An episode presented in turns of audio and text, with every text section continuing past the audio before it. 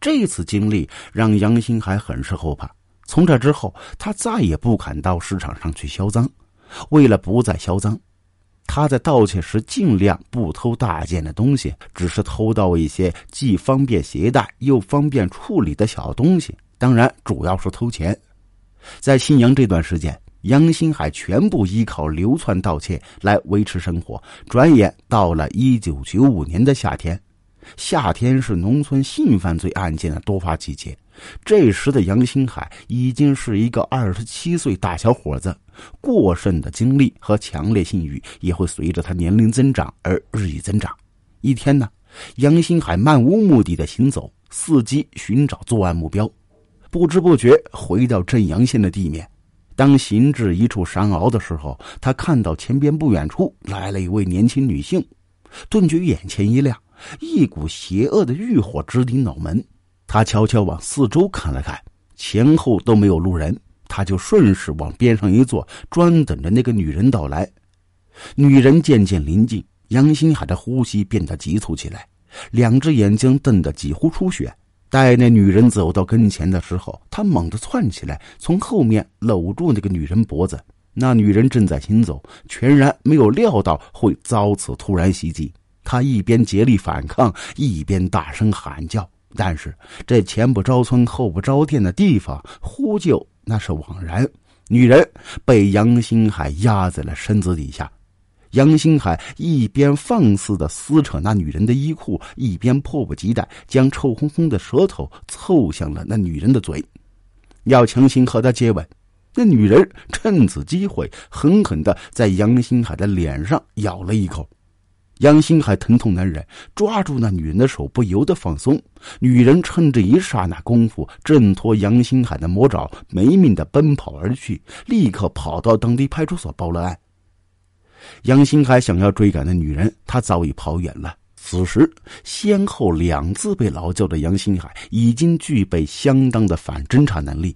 他将现场可能遗留的东西全部收拾干净，用树枝将刚才在地上留下的痕迹全部扫去，随后赶紧撤离现场，把打扫战场用的树枝带到他认为安全的地方，然后再扔掉。为了躲避公安侦查，他先在野外池塘里洗去了血迹，然后连夜奔跑，窜出几十公里远。尽管杨新海善于伪装自己，但是他总还是要吃饭。吃饭就得去偷，终于在一次入室盗窃的时候，被镇阳县公安局抓个正着。公安人员对他审讯时，发现他脸上还有没痊愈的伤痕。当地派出所遂将这一嫌疑向县公安局做了汇报。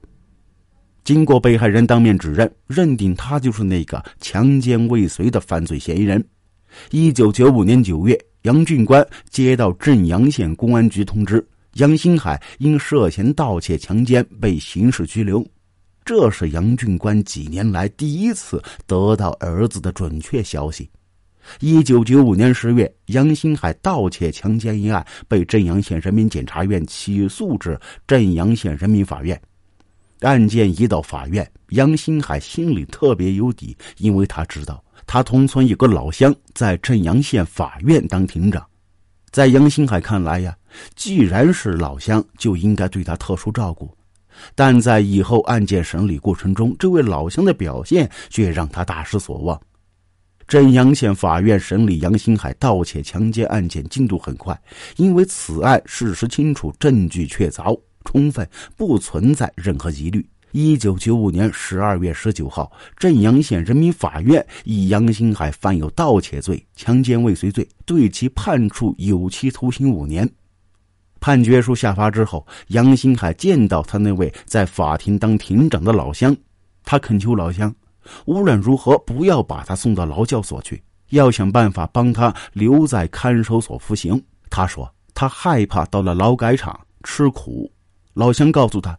留在看守所服刑，一般要具备三个条件：一是所判的刑期较短或者残余的刑期；二是所犯罪的是非暴力性质；三是年老体弱，身体有残疾或者严重疾病，不适合劳教。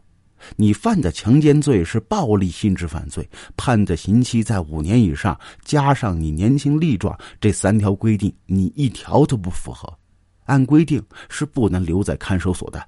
杨新海对老乡这种说法大为不满，他认为啊是没给老乡送钱，所以老乡不给他帮忙。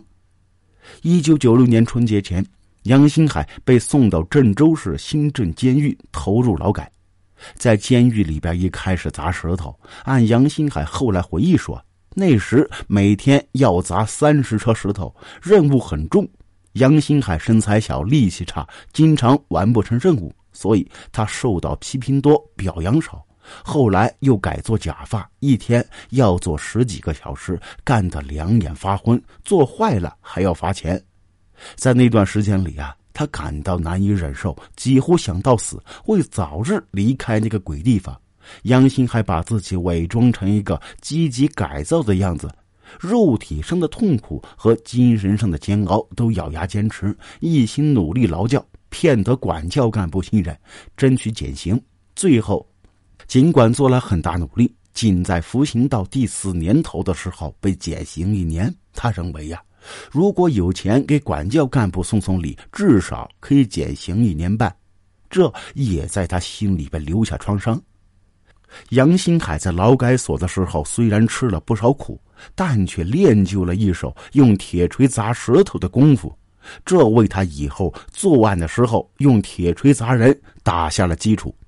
一九九九年五月三十一号下午，杨新海走出新镇监狱，他背着铺盖卷儿从监狱里边出来，没有人来接他，没有人通知父亲接他。他认为父亲来了有啥用啊？净多花一个人的钞票。此时他的心已经野了，他已经三十多岁，无妻无子，无牵无挂。一个劳改犯，家庭温暖早已从他的梦中消失，父母亲情再也难以使他冰冷的心解冻。他在这个监狱服刑四年多，只有父亲来看过他一次，但仅能给他送些油条、馒头等食品，从来没给他送过钱。兄弟姐妹几人从来没看过他，这也使他对父母和兄弟姐妹的亲情关系产生极大距离感。在杨新海看来呀，父母是靠不住。父母生下他，却没有能力供他上学，甚至连个媳妇儿也没为他娶。从他记事的时候起呀，他就只有跟着父母受窝囊气的份儿。兄弟姐妹更是靠不住。几年来啊，他先后三次被劳教劳改，其他兄弟姐妹五人没有一个人看过他，更没有一个人接济过他一分钱。他们五人一个个先后成了家。却没有一个想起过他，更没有一个为他操过心。